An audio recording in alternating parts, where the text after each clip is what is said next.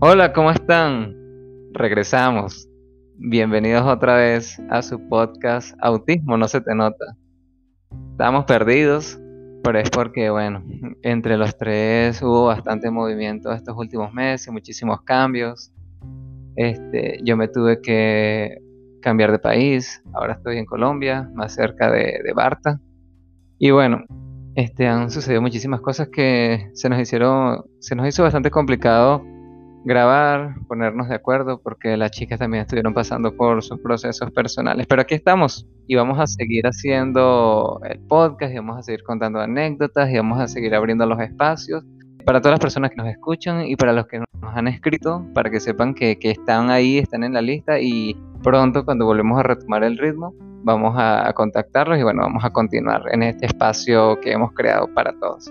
Este, les voy a dar la bienvenida otra vez a Barta, a Karenina, que hoy nos van a estar acompañando y van a contarnos, bueno, qué ha pasado en estos últimos, en estos últimos meses.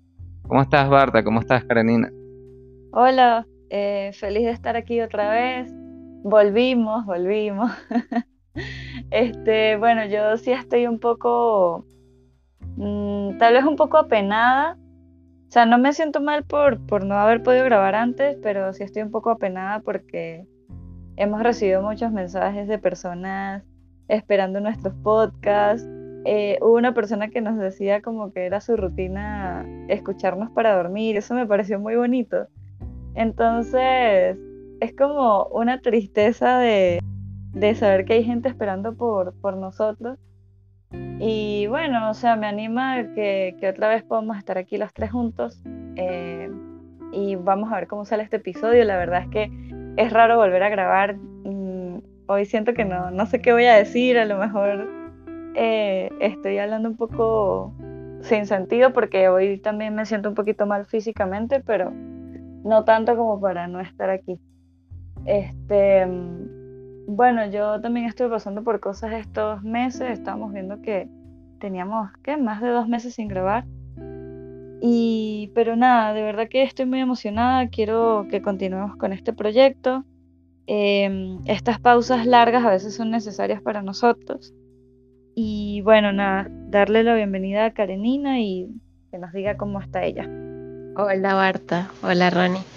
Estoy extraña, me siento muy extraña estoy como nerviosa, como que perdí el hábito. Y no sé qué voy a decir tampoco. Eh, bueno, quizás comentar, ponernos un poco al día con, con las cosas que nos han pasado. Yo también lamento mucho no haber podido grabar. Muchas veces los muchachos tenían la, la posibilidad y la disposición, pero yo no me encontraba de la mejor manera y así Siempre había uno que no podía, bueno. Entonces, nada, este, de verdad se siente muy extraño estar otra vez aquí con ustedes. Y sobre todo lo que dice Barta, como que saber que de alguna manera siempre había alguien esperando escucharnos y este tiempo que hemos estado como ausentes me ha hecho pensar mucho en eso, como que haya gente que quiera escuchar mi voz, como qué tengo que decir que, pueda ser importante o interesante, porque siento que generalmente estoy hablando como de problemas y situaciones difíciles y en un momento como que pensé que no quería continuar con el podcast por eso mismo, porque tal vez la gente se acercaba a este espacio era para buscar más consejos, otro tipo de, de situaciones, pero bueno, eh, desde lo que soy y lo que puedo dar con los cambios que, que tengo en este momento o que tendré a futuro, pues daré lo mejor de mí para, para que se mantenga este espacio. Sí, porque básicamente este es un espacio para, como lo hemos dicho desde el principio, compartir anécdotas. Estos dos meses que han pasado han creado en ustedes un montón de situaciones que han tenido que afrontar y que seguro muchísimas personas también estarán pasando o pasaron por esto y sentir que alguien también lo ha vivido, lo, ha experimentado con esa intensidad, han logrado salir este, y afrontar todo eso, hace que uno tenga empatía, ¿sabes? No se sienta tan solo en todo el transitar, bueno, de la vida, pues, y de encontrar a alguien similar, que, que es lo que hemos estado percibiendo por, por los mensajes que nos llegan. Yo les estaba contando a ustedes hace rato que tengo una amiga que, que la veo, uff, no, no, la vi desde la universidad hace 12 años y hace poco, bueno, hace poco no, la verdad es que fue en diciembre, estuve en contacto con ella y nos, nos pusimos a hablar y yo me di cuenta inmediatamente que también era una persona autista, pero no tiene el diagnóstico, creo que le da miedo hacérselo.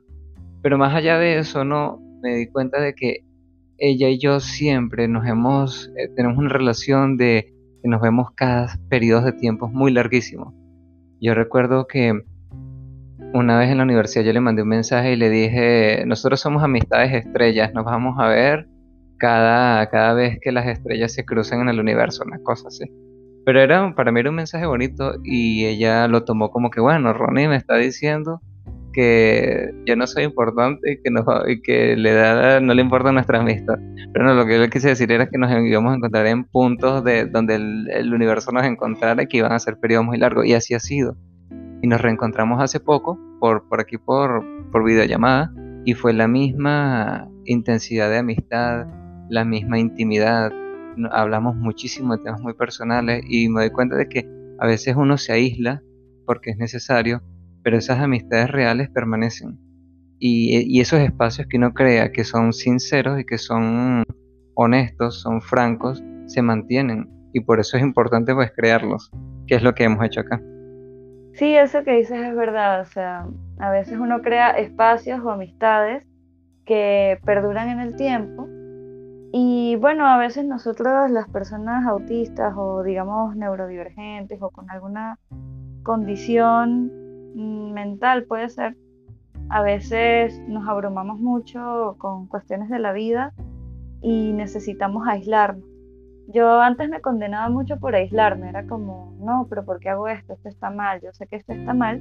Y pues caía en esto de enmascarar y me forzaba como a, salir o a hacer las cosas con los demás para que no notaran mi ausencia, pero luego me doy cuenta que las personas que verdaderamente son tus amigas o, les importa como tu estabilidad emocional, eh, son capaces de esperarte o incluso ni se dan cuenta de tu ausencia. Simplemente están ahí cuando tú, cuando tú vuelves y se alegran de verte de nuevo pues hoy queríamos hablar un poco de eso, de por qué a veces tenemos esa necesidad de, aislarnos. Sí, eh, ahorita que estabas comentando esto de las relaciones, yo creo que a veces nos cuesta poner distancia en los momentos en los que estamos como sobrecargados de, de esa cuestión social. Bueno, no sé si a ustedes les ha pasado, pero a mí me sucedía que realmente eso de que tenía que ser cortés siempre. Entonces confundía la cortesía con estar atenta de la gente. Como por ejemplo, tengo un amigo y si yo no estoy pendiente de llamarlo es porque no soy cortés o no soy buena amiga. Y me forzaba mucho a hacerlo. De hecho, este, llegué a ser tan estricta que me hice como una especie de cuadrito y coloqué como que qué personas debo llamar a diario, qué personas debo llamar semanalmente. Y cada vez que que como que cubría esa cuota, le iba dando check, check, check. Y ya como que cuando estaba todo lleno respiraba, como que ah, ya, ya logré lo que tenía como por obligación, pues como mi cuota social. Sí, sí, yo también siento esa, esa presión, ¿sabes? A veces yo no entiendo eh, qué tan frecuente uno tiene que hablar con las personas. Y bueno, estos días hablaba con mi hermana de algo muy que me llamó mucho la atención y me hizo darme cuenta que yo trato de que todas las personas sean amistades muy profundas. Entonces, cuando yo conozco a alguien que me cae muy bien, trato de profundizar en esa relación y trato de mantener esa, ese contacto frecuente para que eso se vuelva una amistad profunda. Pero ella me explica que no es necesario hacer eso con todo el mundo yo tiendo a, querer que todas mis amistades sean como más o menos igual de profundas, pero a veces no es necesario. Ella me dice que eh, uno tener amistades o compañeros para, para, ir a fe y hablar, no sé, de cualquier cosa. Y esa gente no necesariamente tienes que contactarlos todos los días o cada mes o cada año, no, ni siquiera, puede que los veas las veces que vas al trabajo, por ejemplo, y ya. O no sé, de repente se encontraron un día por la calle, lo saludas y ya, pero no necesariamente tienes que escribirle luego, ay, me alegro mucho verte en la calle, o ay, ¿cuándo nos volvemos a ver? Eso no es necesario y yo a veces no sé eh, cómo manejar esas cuotas. A mí me pasa, este, es con una vecina que no sé si es amiga o solo es vecina, porque como que ese límite no está muy claro todavía. Pero me pasa que nosotras como que intercambiamos platos de comida. Entonces, para mí es un estrés cuando ella me trae comida en sus platos, porque siento como que no se los puedo regresar vacíos. Entonces, es un estrés estar pensando como que este, con qué se los voy a devolver, qué tengo que preparar, tiene que ser algo extraordinario porque ella es como que muy, ¿cómo te digo? Como su mamá es chef, pues. Entonces es un estrés muy grande y cuando me trae comida en mis platos es como un alivio, como que, ay, qué bueno, qué agradable, no tengo que devolver nada. Te entiendo, a mí me pasa eso en los cumpleaños. Con las personas así muy cercanas, yo siento que tengo que hacer algo muy especial en sus cumpleaños. Y este año empecé a no hacerlo. Y me sentí bien. Porque eh, mi novio me decía como, no te sientas obligada a hacer algo. O sea, hazlo si tú quieres y tampoco lo hagas esperando que la persona le encante tu regalo. O sea, al final uno da regalo porque uno quiere. Pero yo tendía a pensar como no, tengo que escoger el regalo perfecto para esa persona.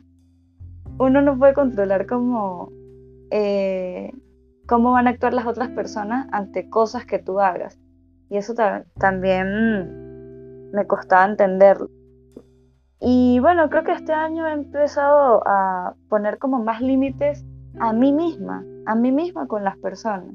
Es como, no, o sea, no tienes que hacer esto para agradarle a la gente, no tienes que hacer esto para mantener a la gente cerca de ti, sino que si tú eres así, si tú hablas de una forma, si tú te expresas de una forma, eh, si tú demuestras cariño de una forma y a la otra persona no le gusta, pues te irá alejando de ti y eso es lo natural. Sí, sí. Y a mí me sucede que también como que concienticé que yo siempre esperaba generar en los demás emociones que yo decía que eran positivas. Y de repente empecé a como que a notar que no es así, como que todos tenemos una variedad de emociones muy amplia. Entonces lo natural es que la gente no siempre esté alegre, no siempre esté agradecida, pueden estar molestos, irritables, cansados, asustados. Y a mí me pasaba mucho cuando daba mis clases que me fijaba demasiado en cuál era la actitud de mis estudiantes. Entonces si veía uno aburrido decía como que es mi culpa, lo estoy haciendo mal, no sé qué. O si los veía distraídos o cualquier cosa como que me juzgaba mucho hasta que entendí eso que tú dices, como que nosotros no podemos controlar lo que sienten los demás o la reacción que ellos vayan a tener. Entonces dentro de todo eso es como, no solo es como no exigirnos tantos a nosotros mismos, sino también entender que lo natural es que los demás tengan sus propias curvas emocionales, pues. Wow, me parece muy genial porque las dos están hablando de, un tema muy importante que es sobre el conocimiento de uno mismo y sobre todo el manejo de, nuestras emociones, que siento que es algo fundamental que prácticamente nadie nos enseña, ¿no? Y que cada persona es importante y sobre todo que uno es su propia referencia si bien uno establece como puntos de los que quisiera, hasta donde quisiera llegar o de no trabajar X en función a personas o situaciones que no ve en la vida, pues uno mismo es el que va delineando cuáles son sus emociones y, y es parte de la vida.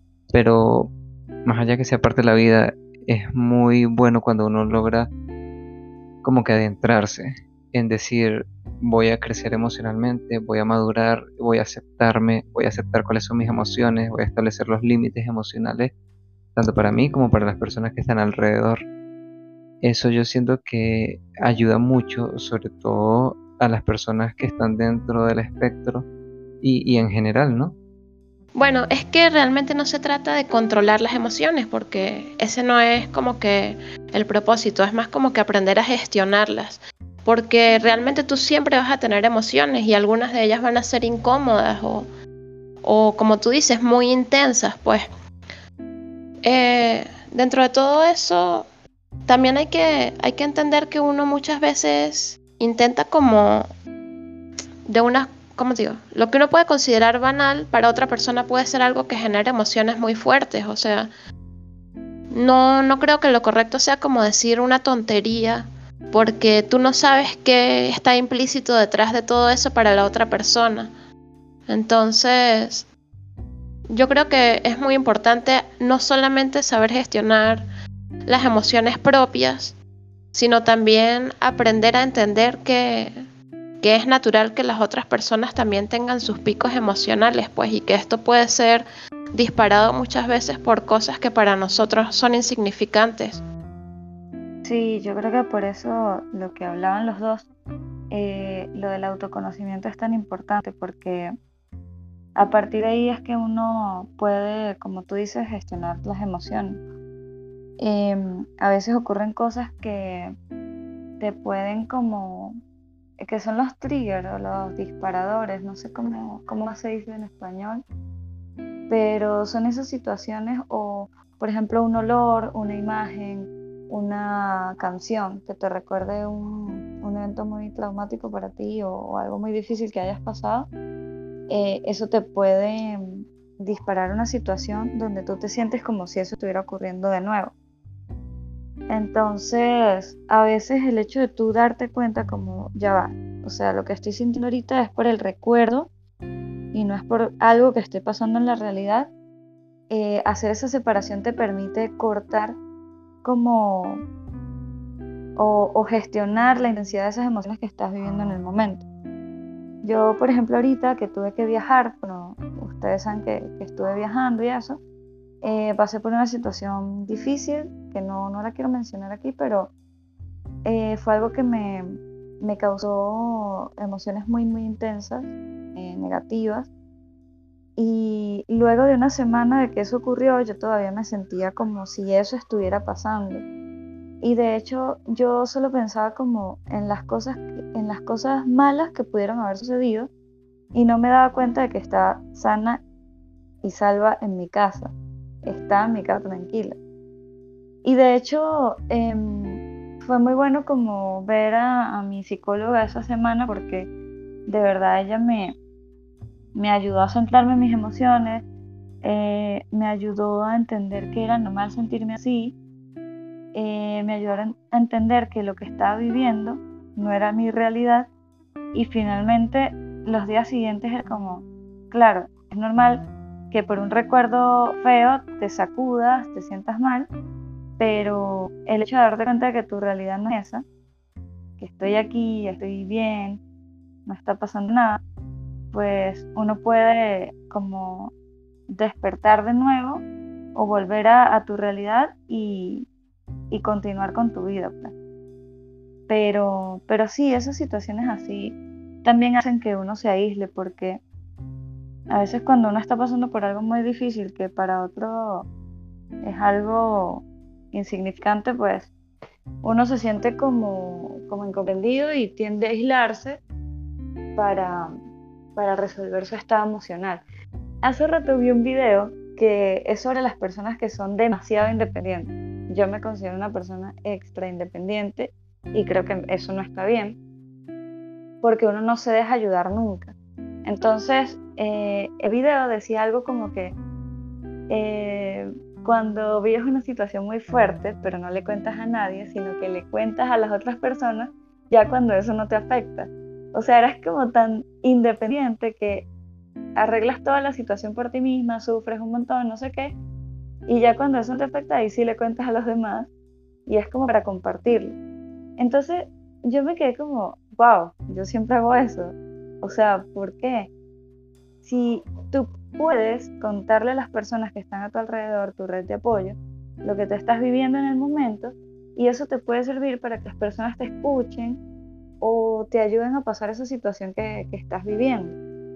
Entonces, eh, he estado pensando en eso también, como en la hiperindependencia y, y eso de aislarse tiene que ver mucho también con, con el hecho de querer ser autosuficiente y querer hacer todo por uno misma y, y que nadie te ayude porque sientes que si la gente te ayuda es como que no eres funcional o no eres perfecta o, o qué sé yo, como que sí, eso, eso, o sea, me, me, cuesta decirlo porque es algo que me impacta, darme cuenta de que soy así.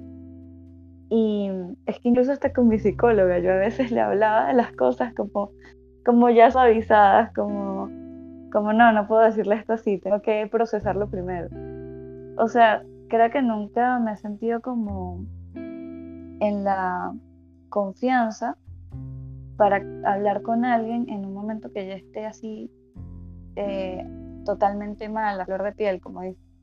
Sino que primero lo proceso un poco, lo suavizo y ahí sí como, ah, bueno, me está pasando esto, pero tranquilo, ya estoy resolviendo, ¿entiendes? Es, es, esa actitud. No sé si, si a ustedes les pasa o, o no.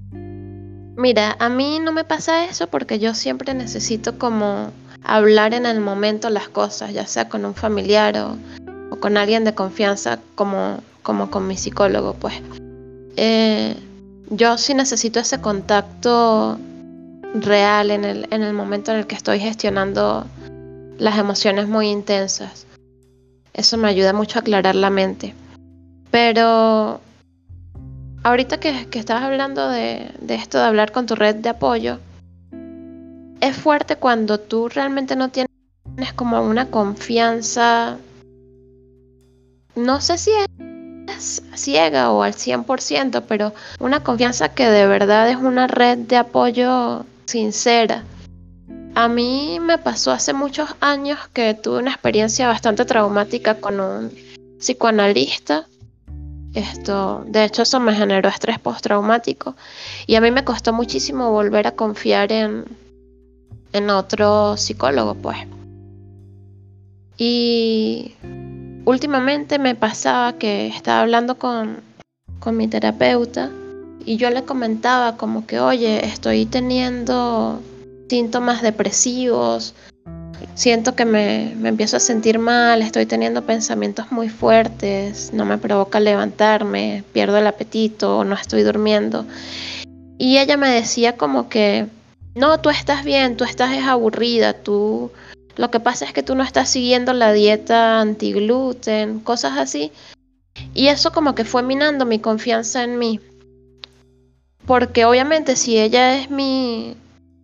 El profesional que, que me está apoyando, como que me está guiando en este proceso, es como que tiene, incluso yo diría que la veía como que tenía más criterio que yo misma para saber qué es lo que me estaba ocurriendo. Y estuve en ese debate de, de creerle, de, de entender que, que, era así durante siete meses, hasta que ya sentí como que me desbordaba esta situación y, y decidí cambiar de terapeuta. No, no lo hice directamente al principio. Al principio fue como que voy a probar a ver qué me dicen.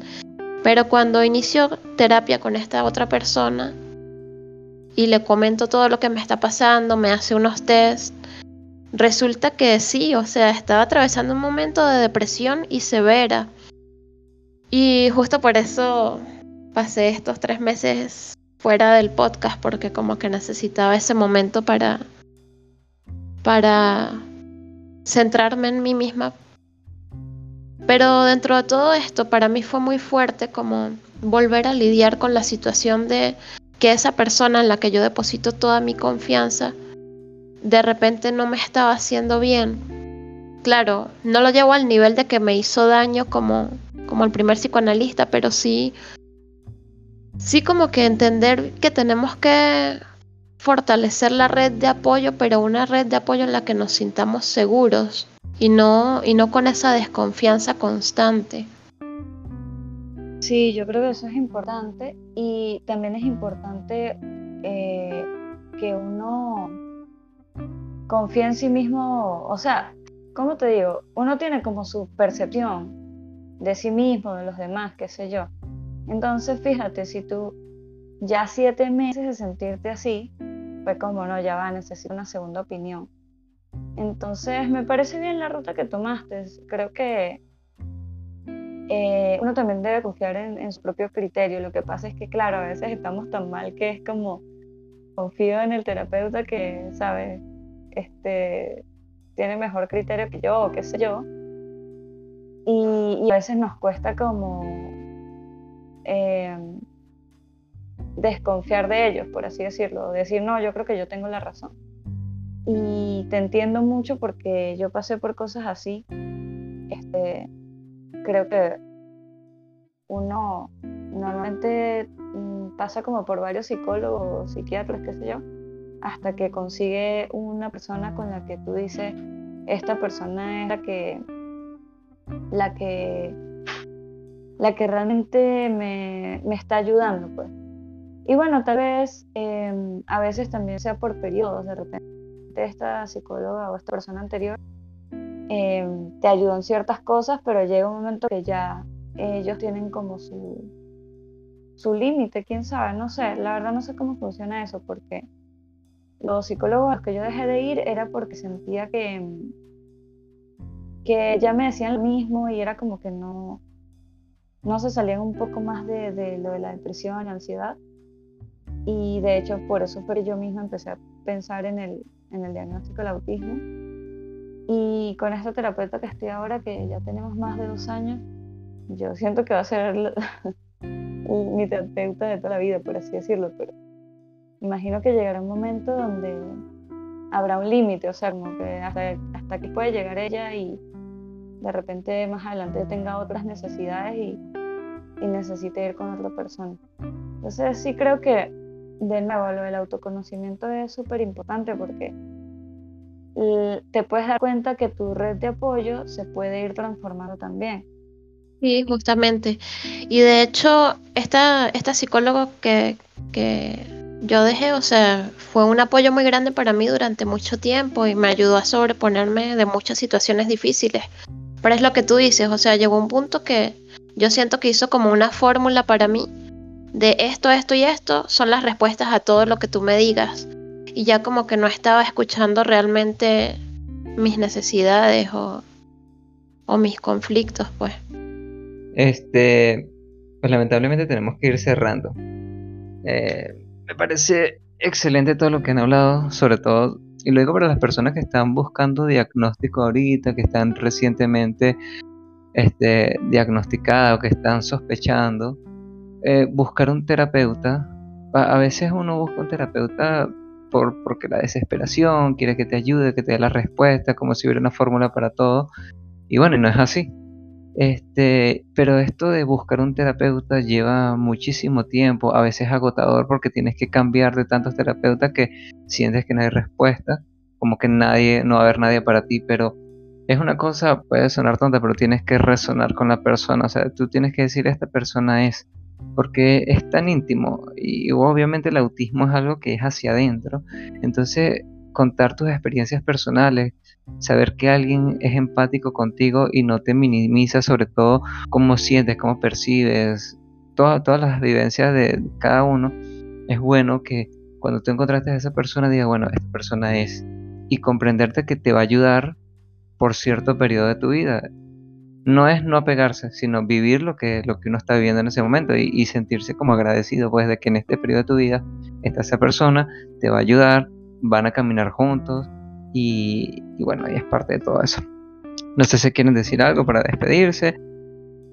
Este, quería decir algo para, cerrar y es increíble, ¿no? O sea, al principio hablábamos del aislamiento, de la necesidad de, de apartarse de todo y también hablamos de los límites con las amistades. Pero fíjate, lo que estábamos hablando aquí, eh, también hay límites con los terapeutas, con la red de apoyo, con la familia. Y bueno, yo no sé, yo he estado como pensando mucho en eso, en los límites que uno le pone a los demás y los límites que uno pone a uno mismo, que son importantes, de verdad son importantes. Y otra cosa es que a veces uno no tiene por qué eh, esperar que los demás entiendan tus límites. Simplemente si la persona no lo entiende, pues no puedes hacer más nada. está bien que se lo expliques y eso, pero si no lo entiendes no puedes hacer más nada y pues uno tiene que también empezando a, dejar ir a, eh, a las personas y qué sé yo.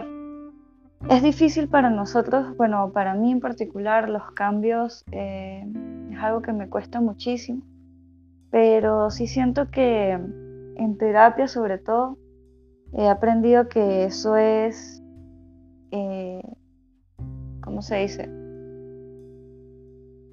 O sea, no es posible que la vida viva eh, se dé sin cambios. No encuentro la palabra ahorita, pero los cambios es algo muy natural y a mí me cuesta mucho vivir así, pero creo que este año he logrado eh, aprender ese que es algo natural y aprender que es algo natural es aprender que yo también soy humana y que no necesito ser como tan perfeccionista o tan rígida. Eh, hablamos también sobre la autocompasión. Creo que esa necesidad de control a veces nos hace querer ser como tan perfectos y, un poco robóticos, qué sé yo. Entonces, esos temas de los límites, la autocompasión, de ser humano, eh, es algo que hemos estado hablando incluso eh, también con Karenina, con Ronnie, y me gustaría que tocáramos ese tema el próximo episodio. Eh, bueno, nada, me despido, me alegra otra vez estar por acá. Esperamos que les guste este episodio un poco, no sé, aleatorio, no sé, creo que hablamos de muchas cosas. y nada, eh, un saludo para todos.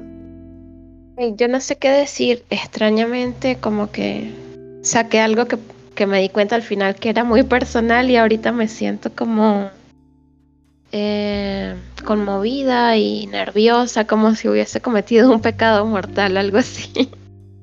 no sé, creo que nadie, nadie sabe lo difícil que fue para mí hablar de mi terapeuta.